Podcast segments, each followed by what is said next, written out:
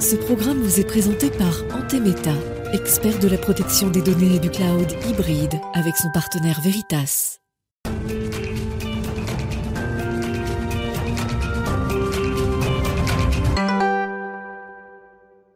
Bonjour et bienvenue à tous dans Smart Tech. Les outils les plus performants en intelligence artificielle sont entraînés sur des modèles de langage, mais très peu sur les langues européennes, ce qui constitue un problème de performance, de compétitivité pour les entreprises, mais pose aussi des questions de souveraineté. On verra tout cela très précisément dans l'interview avec Laurent Daudet, cofondateur de LightOn, qui apporte une solution à ces problématiques. Et puis, au cœur de cette émission, je vais vous inviter à vous intéresser aux technologies du sommeil qui vont nous permettre de mieux dormir et surtout nous reposer. On est à la veille d'un grand pont de l'ascension que je vous souhaite à tous très reposant. Enfin, on conclura Smart Tech avec euh, notre rendez-vous C'est humain. Et si on avait perdu l'habitude d'aller au cinéma, on fera donc un point à l'occasion de ce festival de Cannes sur les salles obscures qui sont en mal de public. Mais tout de suite, on parle euh, d'intelligence artificielle qui parle enfin couramment français.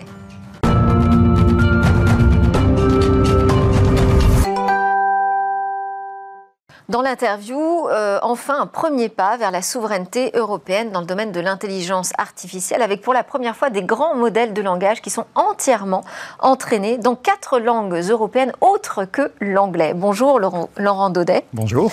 Vous êtes le cofondateur de LightOn, une start-up française, donc la première à avoir entraîné ces grands modèles de langage directement dans quatre langues européennes autres que l'anglais. C'est important de le préciser, mais euh, est-ce que c'est si important que cela? C'est ce qu'on va voir euh, tout de suite, parce que les IA ne parlaient pas que anglais, elles sont évidemment entraînées à comprendre le français. On l'a vu hier dans, l'interview aussi dans Smartech. Les outils de traduction manient différentes langues déjà. Ah, absolument. Euh, la compréhension du langage et la génération de texte, c'est des choses aussi vieilles que l'intelligence artificielle. On a toujours fait des IA qui s'occupaient du langage. Maintenant, les, les produits qu'on propose à Lighton, c'est des produits qui sont censés vous faire gagner du temps, qui vous décuplent vos capacités à interagir avec le texte.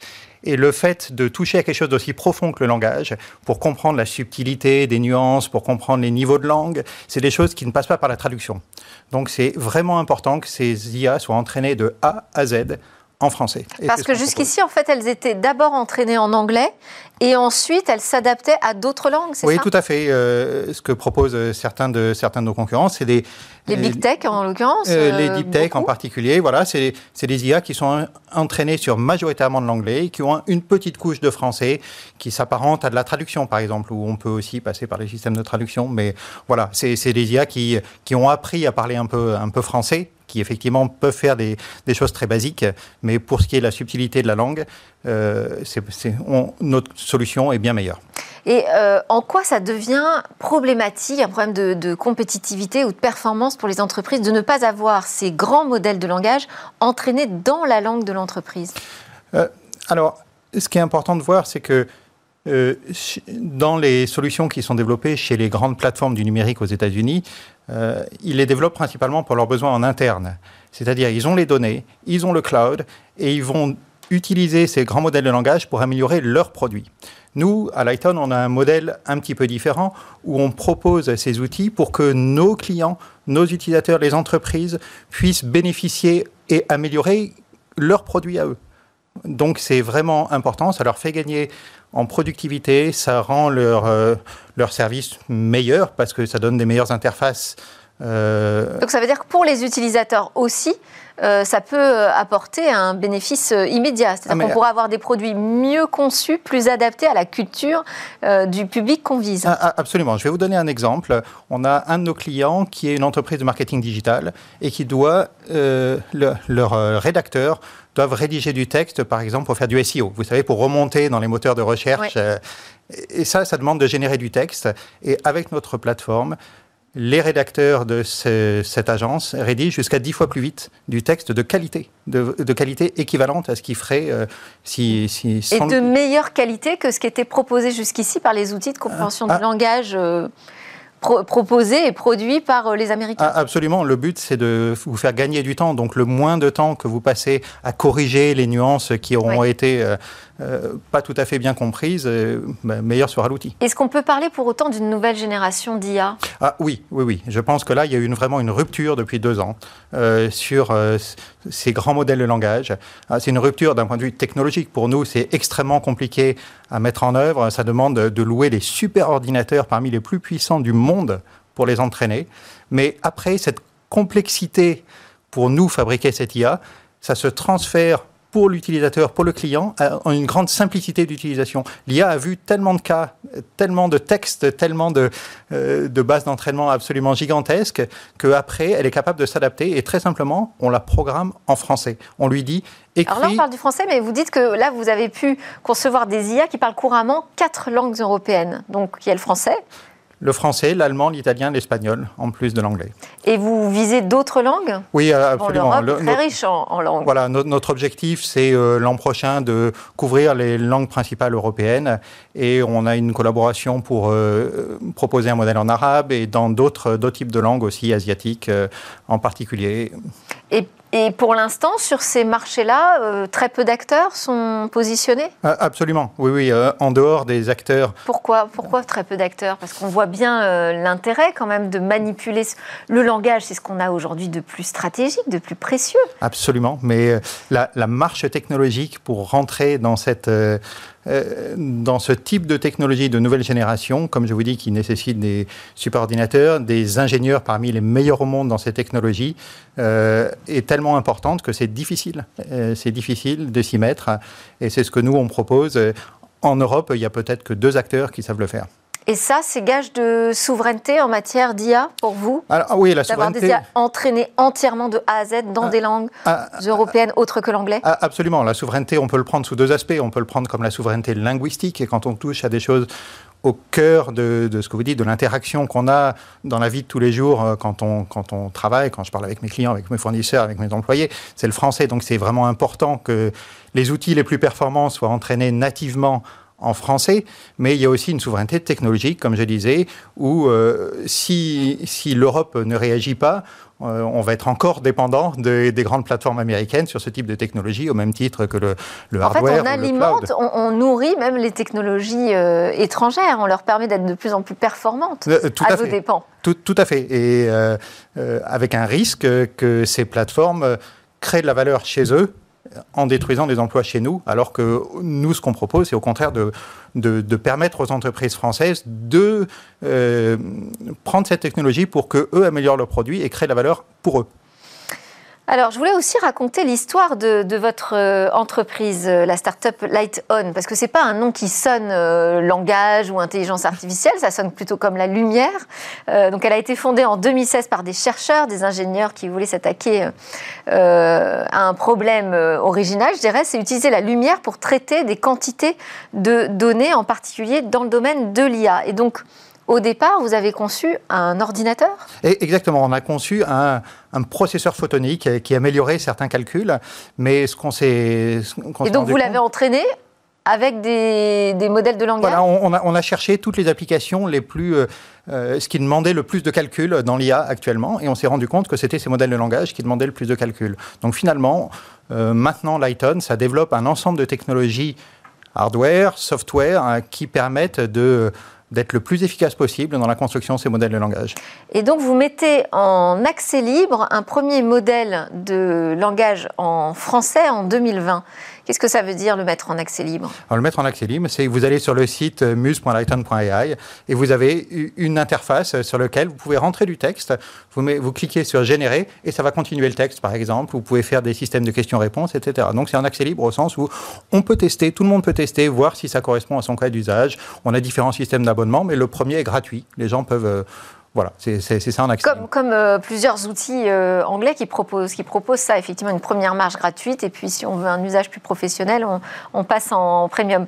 Euh, mais ça ne veut pas dire pourtant que vous mettez à disposition votre technologie en accès libre. Ah, le modèle lui-même n'est pas, pas en accès libre, le modèle est propriétaire, mais c'est l'accès au modèle qui est très simple et qui est, qui est possible de façon gratuite, effectivement, sur notre site. Je vous pose cette question parce que souvent, quand on parle de souveraineté, se pose la question du, du libre, du de l'open source, de la licence libre. Est-ce que ça, c'est une réflexion que vous avez qui permettrait à l'Europe d'accélérer? De, tout, à fait. Je pense que le libre n'est pas contradictoire avec le fait de effectivement d'être une entreprise, de vouloir euh, faire de l'argent, faire bénéficier nos, actionnaires. on participe par exemple à un projet qui s'appelle le projet Big Science, qui est un projet de, de grands modèles de langage libre, mais qui permet de faire d'améliorer la recherche sur ce, sur ce type de technologie. Et par ailleurs, on a aussi un modèle commercial. Euh, est-ce que pour une entreprise qui veut s'approprier maintenant cet outil, elle va bénéficier des mêmes avantages que ceux qui sont proposés par les grands concurrents euh, du numérique? Euh, Sur ce type d'outil, on n'a pas à rougir au niveau technologique. On est au niveau de ce que fait Google, Facebook, etc. en français les entreprises peuvent venir nous voir, on peut regarder leur cas d'usage, on peut personnaliser des modèles de langage sur des corpus particuliers s'ils veulent, euh, voilà, s'ils ont des besoins euh, spécifiques. Et oui. Euh, Et en termes de modèle économique, de coûts ça représente? Aujourd'hui, on peut être aussi compétitif? Oui, parce qu'en fait, c'est les, les, coûts, c'est les coûts de les coûts d'hébergement sur, sur les systèmes de cloud, mais les, le, coût est marginal. C'est le coût de développement qui est énorme, mais après le coût marginal d'exploitation est relativement faible. mais il faut avoir quand même euh, euh, la capacité du coût d'investissement euh, au départ. Aujourd'hui, Lighton, c'est pas de la dimension d'un Google, d'un alphabet pour être plus précis. Mais je remercie nos investisseurs qui nous ont suivis et qui continuent à nous suivre. Par exemple, le fonds Quantonation de, porté par l'homme d'affaires Charles, Charles qui a cru dès le départ en Lighton et qui nous a suivis et qui nous permet de, nous, de, bah, de croître. Et, mais on, bien sûr, on cherche à lever de l'argent. Et euh, les entreprises sont conscientes aujourd'hui de ce point stratégique important autour de la compréhension du langage? Euh, Il y a un effort de pédagogie à faire, effectivement, pour leur comprendre qu'il s'est vraiment passé quelque chose ces, ces derniers mois euh, et que maintenant il y a des capacités à, prendre. À, à bénéficier de cette toute nouvelle technologie qui est beaucoup plus facile à prendre en main que les technologies précédentes. Merci beaucoup Laurent Daudet pour nous avoir éclairé sur euh, l'importance d'utiliser euh, des euh, grands modèles de compréhension du langage qui parlent couramment nos langues européennes. Laurent Daudet, cofondateur de Lighton, était dans Smartech. C'est l'heure de notre tour. On va parler de ces technos qui vont nous aider à mieux dormir, nous reposer un peu.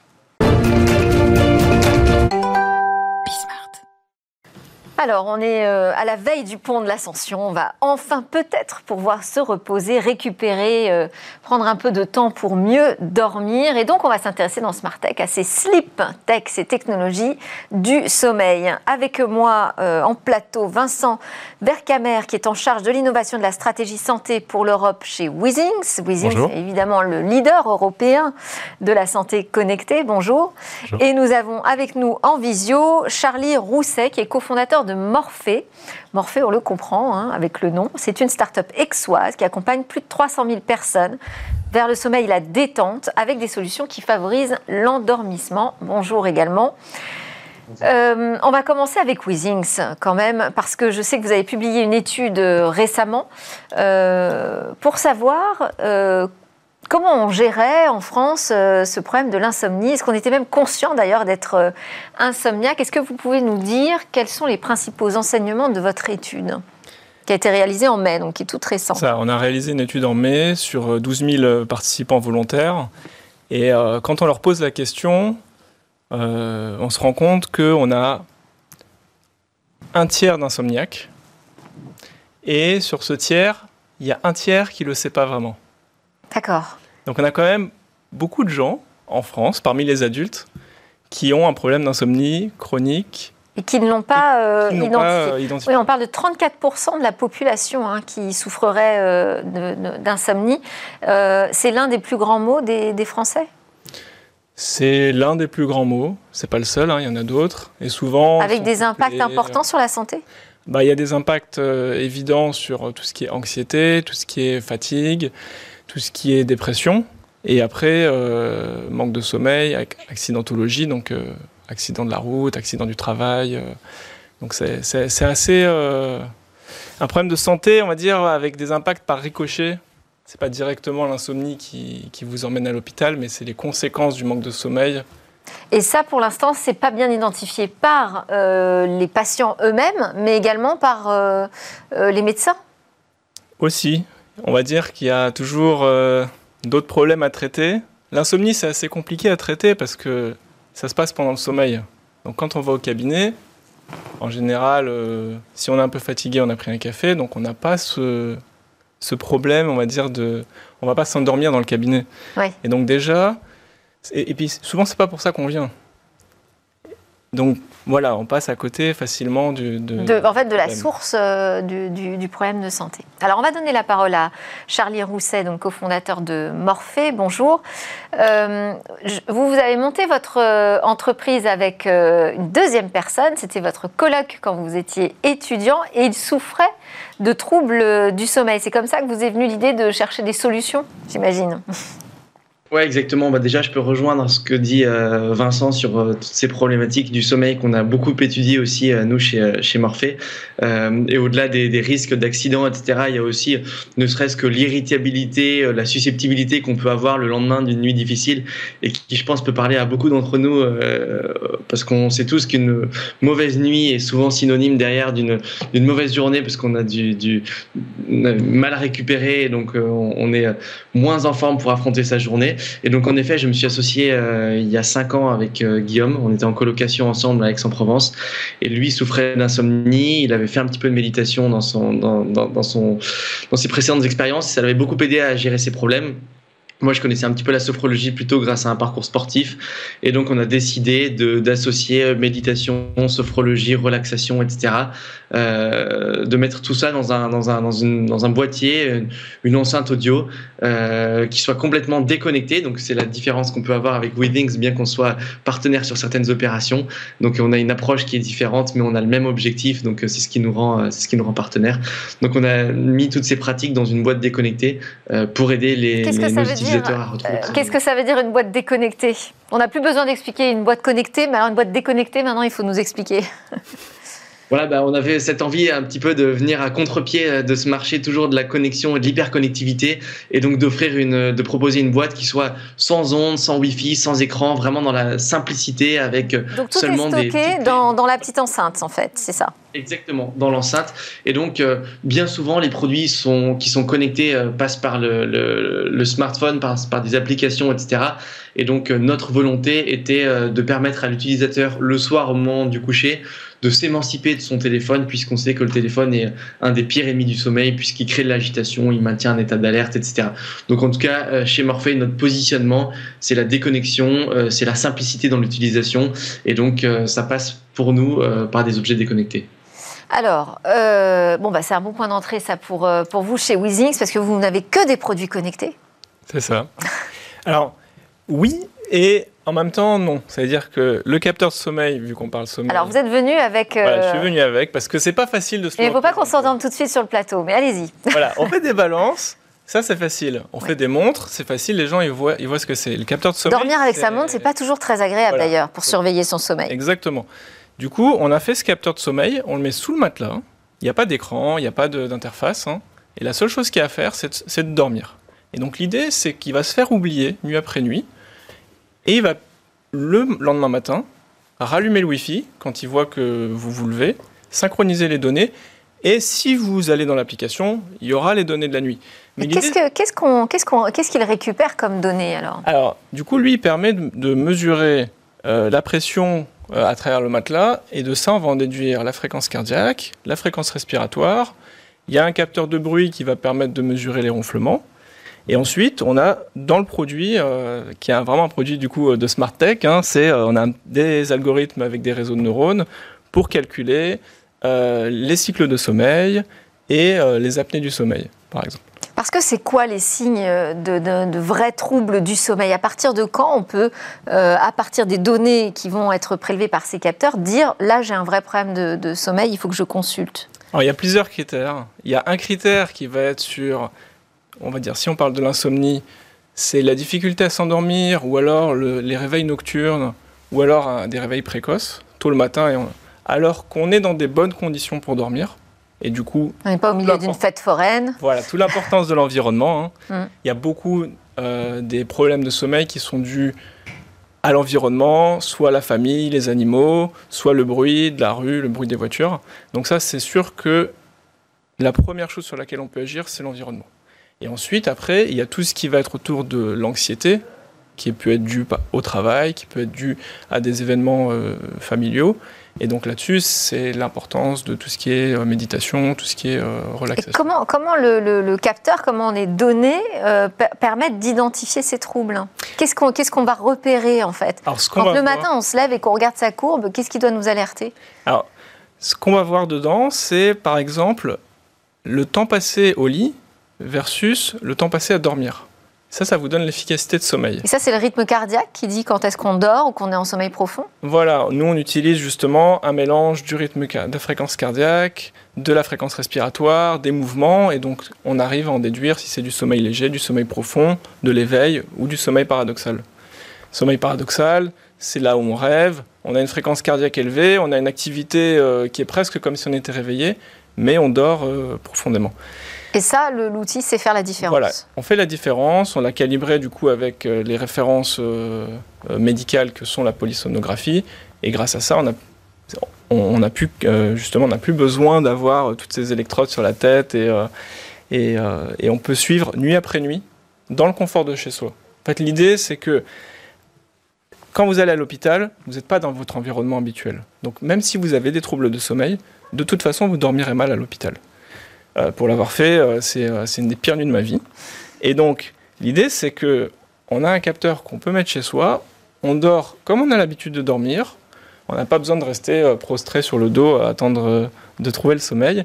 Et du coup, on peut voir l'évolution nuit après nuit et faire une moyenne nuit après nuit de, alors, la question aussi du travail, vous parliez de, des électrodes et tout ça, il y a des centres du sommeil, beaucoup de, médecins et de recherches euh, sur ces sujets. La question de la collaboration avec euh, les professionnels de santé, euh, Charlie Rousset, est-ce que vous avancez aussi là-dessus?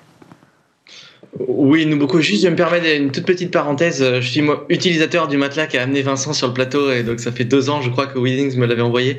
Et donc je suis un heureux utilisateur. Et euh, là où toute la complémentarité de nos marques, euh, là où on voit vraiment qu'on est qu'on est, qu'on est complémentaire, c'est que grâce à ce matelas que moi j'utilise à titre personnel, on peut effectivement analyser le sommeil et ça c'est super intéressant nous ensuite on va plus apporter chez Morphée la, la, la solution. Et donc euh, ça permet euh, mais par contre on n'arrive pas à l'analyser. Et donc euh, avoir les deux c'est super parce que quelque part je m'endors avec Morphée et j'arrive à voir avec une lecture sur l'application les résultats que peuvent avoir la pratique de la méditation et de la sophrologie. Donc on est vraiment effectivement une approche hyper complémentaire.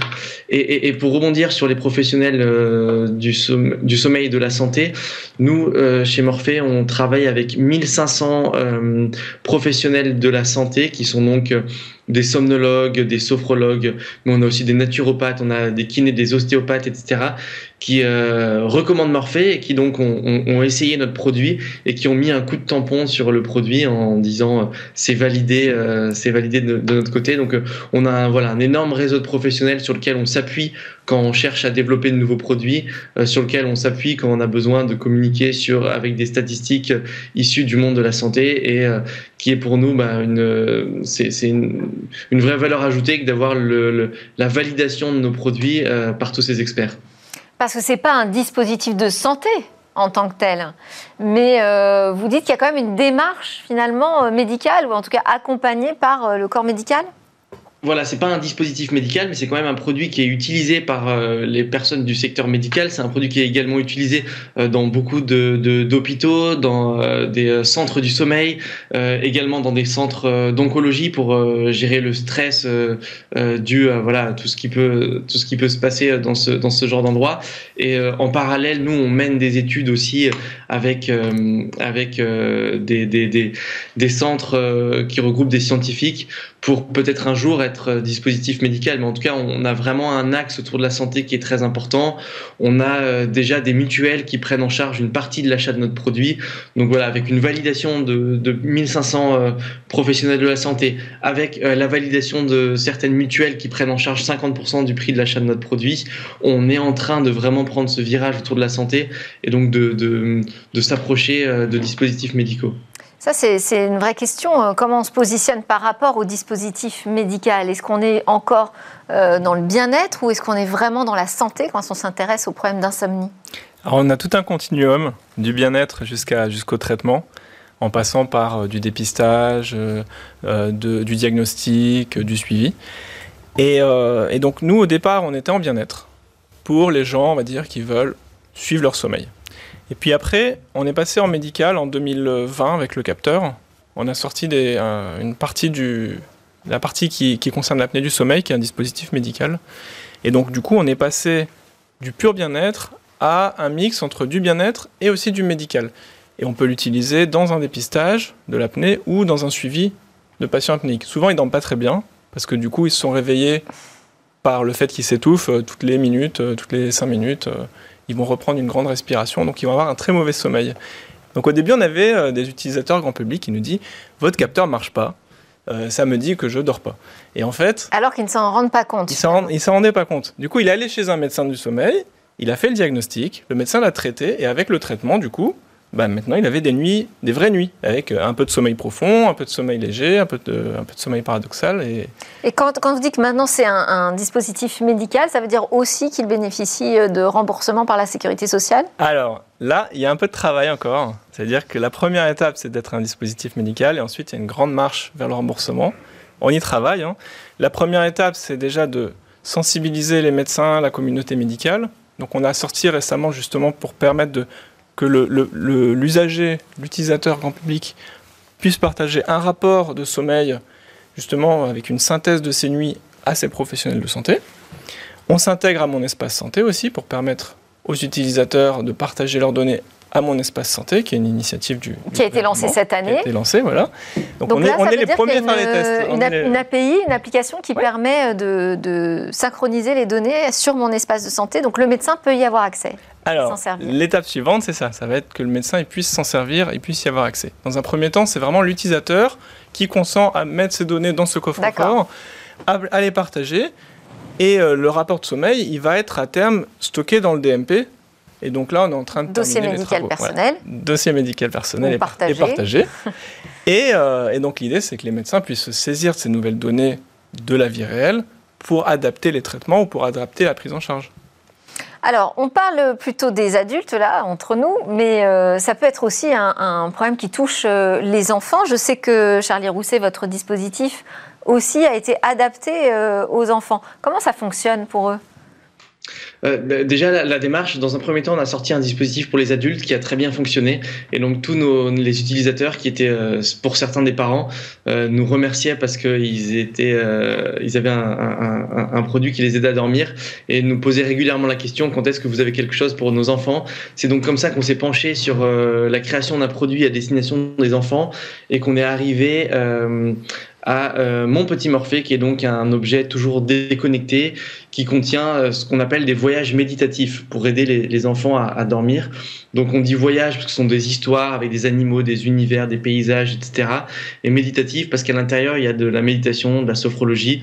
Et donc euh, voilà, je vois qu'on voit à l'écran avec la clé de gauche, on peut choisir un animal, avec la clé de droite un univers dans lequel l'animal va se promener et euh, l'animal va au cours de l'histoire euh, faire euh, des respirations, etc. Et donc l'enfant va pouvoir respirer comme le lion, va pouvoir retrouver le calme comme la girafe, etc. Donc en fait, on associe vraiment l'atelier de sophrologie à l'animal, ce qui permet à l'enfant de pratiquer tout en étant dans un en étant dans, un, dans une histoire avec un, un aspect très, très, très ludique et donc très facile à suivre.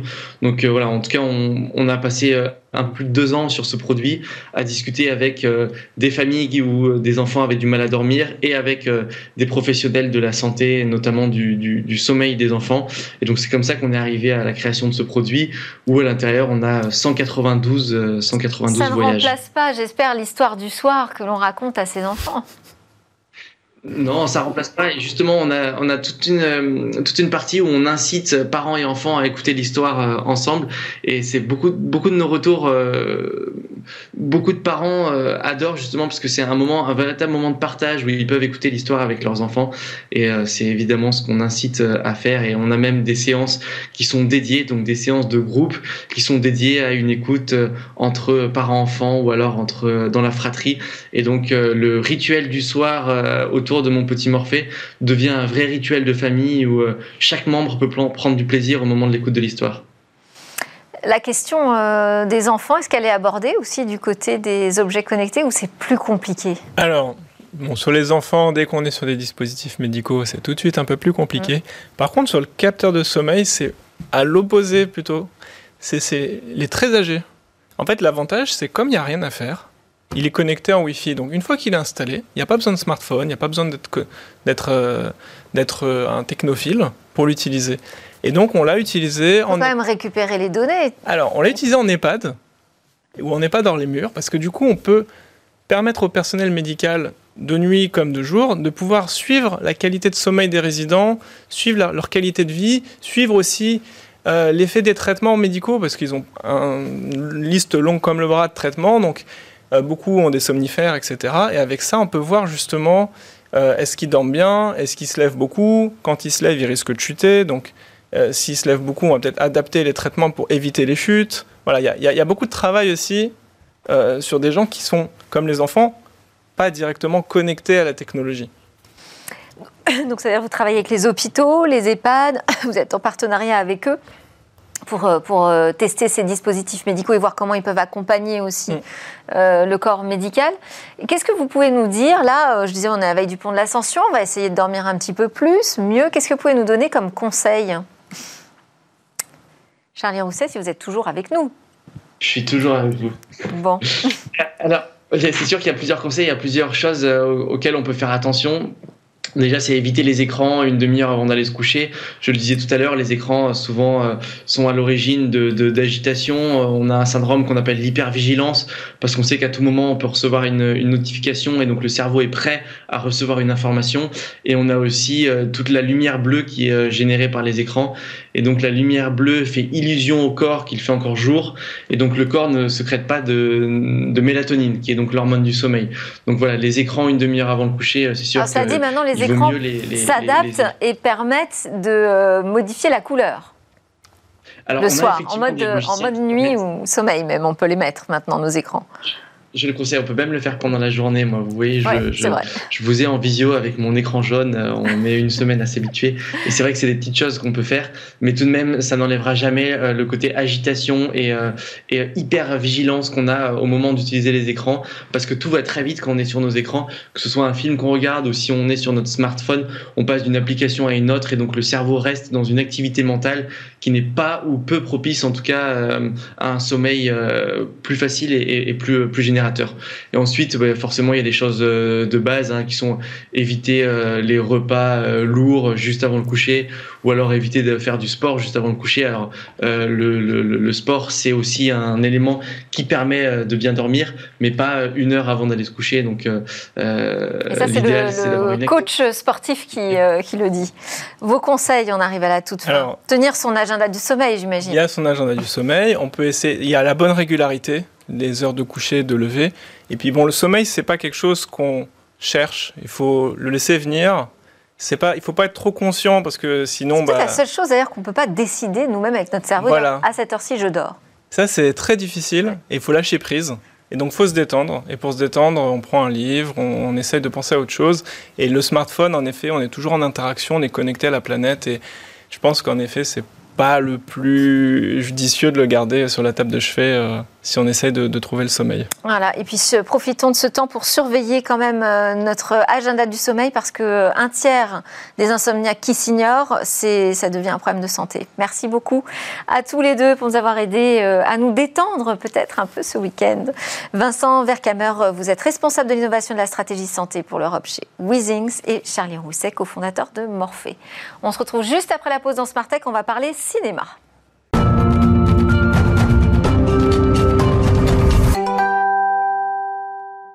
Vous êtes de retour sur le plateau de Tech. Vous nous regardez en direct sur la chaîne Bismart dès 11h le matin. C'est votre quotidienne sur l'innovation et le numérique. Et là, c'est l'heure de votre rendez-vous C'est humain, parce que le numérique, c'est humain aussi, avec David Lacomblette, président de la Villa Numéris. Bonjour David. Bonjour.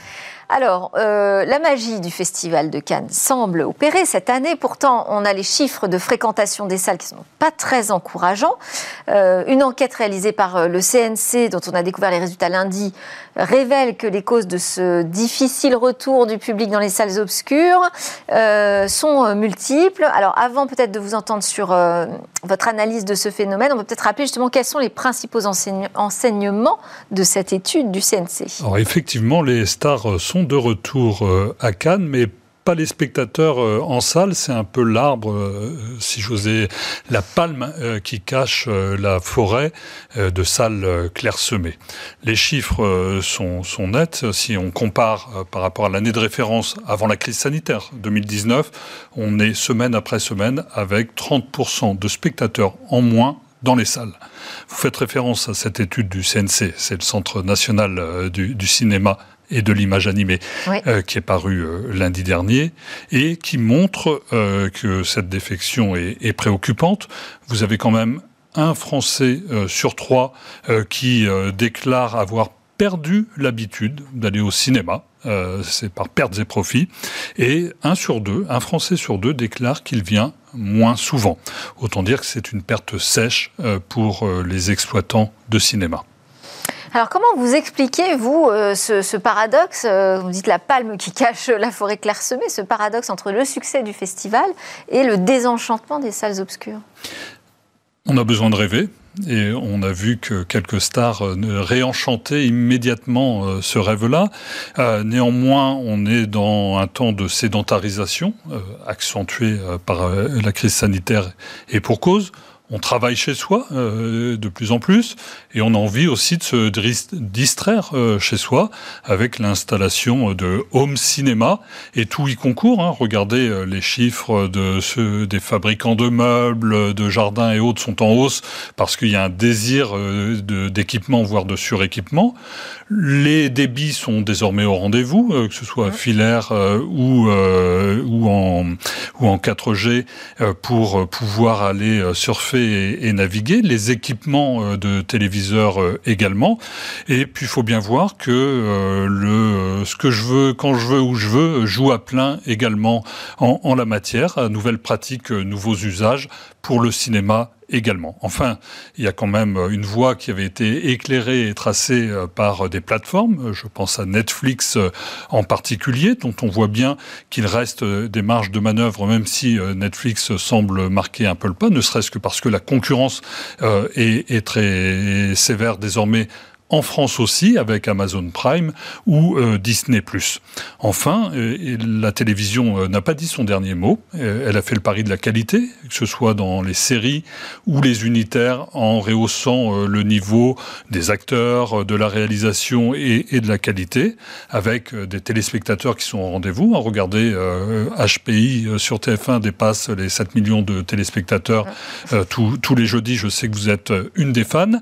Et désormais, vous pouvez aussi avoir de la télévision de rattrapage aussi sur les films. Je ne sais pas si vous avez vu, France Télévisions a lancé euh, une plateforme qui permet de revoir les grands euh, succès et euh, palmes du cinéma de Cannes en accès gratuit sur, sur sa plateforme. Donc on peut tout faire à la maison finalement. Est-ce que le cinéma, enfin les salles de cinéma peuvent redresser la barre où les jeux sont faits? Je serais volontairement optimiste. Euh, la réponse est oui, à condition euh, de faire le pari de la qualité.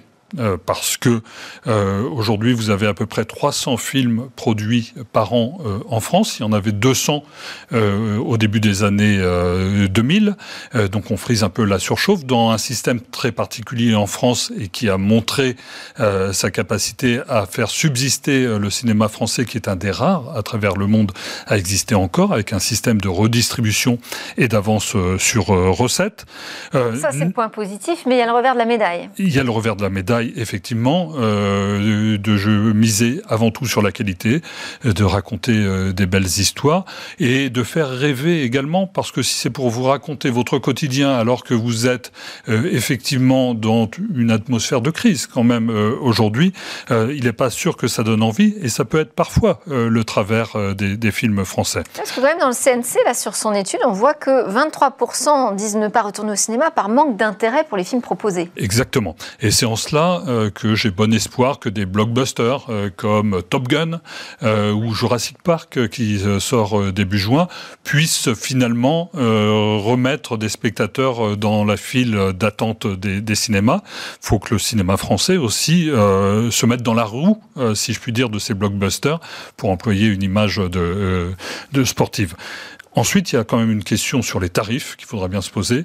À 14,60 euros euh, la place aujourd'hui à Paris, euh, sur un tarif normal, ben, vous êtes immédiatement en droit d'exiger une qualité irréprochable, euh, d'autant plus que ce tarif, vous allez le comparer avec ce qui existe de tarifs mensuels sur les plateformes ou, ou de cartes UGC ou Gaumont ou, ou que sais-je encore.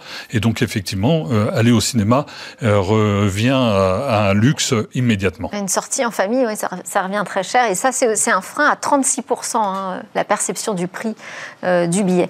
Bon, est-ce que euh, vous, voulez voir le côté optimiste, mais est-ce qu'on pourra retrouver les mêmes niveaux de fréquentation qu'avant le confinement, selon vous? Le cinéma a montré une véritable capacité de renouvellement, d'invention, d'innovation euh, depuis son origine, il y a plus d'un siècle, d'adaptation quand il s'est agi de passer au parlant, d'adaptation quand il est devenu en couleur, d'adaptation quand il s'est euh, numérisé. Donc oui, euh, le cinéma euh, doit pouvoir aussi se, réinventer, euh, à condition peut-être de ne pas considérer les films uniquement lorsqu'ils sont passés dans, une salle. Alors c'est vrai que c'est le Graal, et aujourd'hui ça permet aussi de libérer ce, financement. Et enfin, de faire le pari de la qualité, parce que la médiocrité ne résiste pas aux appels du beau temps et du soleil comme on peut le vivre ces, jours-ci. Donc oui, il faut aller au cinéma et, et ne pas oublier d'éteindre son téléphone mobile. Et ben voilà, plein de bons conseils pour ce pont de l'ascension qui se profile. Euh, donc mieux dormir et aller au cinéma, les conseils de Smartech du jour. Et puis utiliser aussi des IA qui parlent français. Merci à tous de nous avoir suivis, c'était Smartech. Euh, je vous souhaite un bon repos et moi je vous retrouve dans une semaine, la semaine prochaine.